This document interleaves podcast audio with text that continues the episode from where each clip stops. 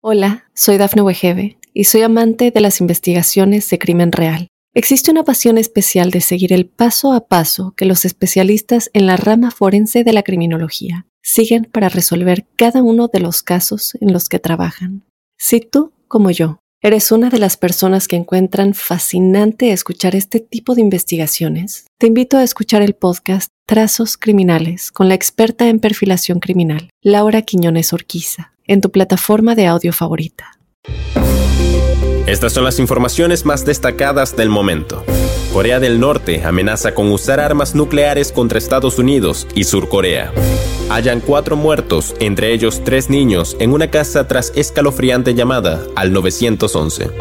Nathan Cruz, Sánchez y Aaron Treviño caen por un homicidio a sangre fría. Advierten que temperaturas podrían volver a alcanzar los tres dígitos en el noroeste de Estados Unidos. Hola, ¿qué tal amigos y amigas de Mundo Now? Les saluda Santiago Guevara dándoles una cordial bienvenida. De inmediato comenzamos con las informaciones. El líder de Corea del Norte, Kim Jong-un, advirtió que está dispuesto a usar sus armas nucleares en potenciales conflictos militares con Estados Unidos y Corea del Sur.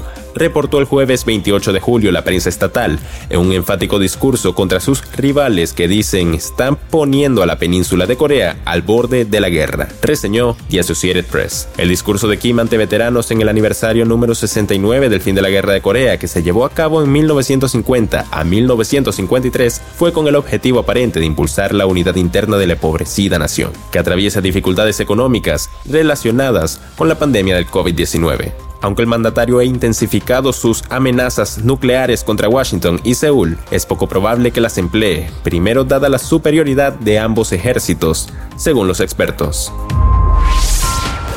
Trágico hallazgo.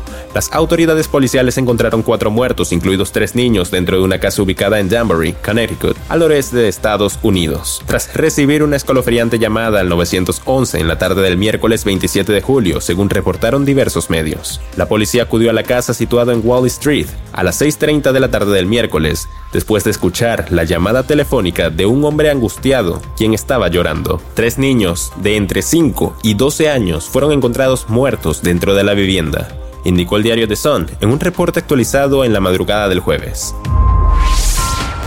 Nathan Cruz Sánchez y Aaron Treviño fueron detenidos por el asesinato a balazos de otro joven durante un robo y frente a su novia. Los jóvenes detenidos están acusados de homicidio capital, que de acuerdo con el Código Penal del Estado de Texas es el único delito que se castiga con la pena de muerte.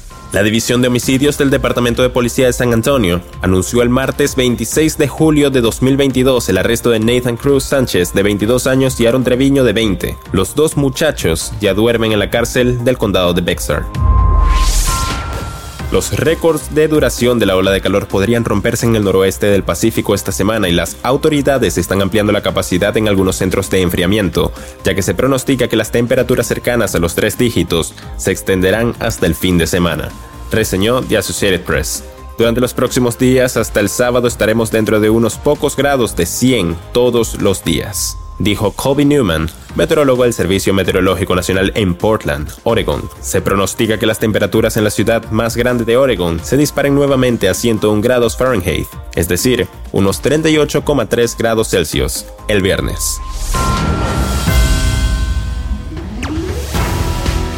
Y bien amigos, de esta forma ponemos punto final a esta emisión de Mundo Now. Les ha informado Santiago Guevara recordándoles que en Mundo Now estamos a tan solo un clic de la información.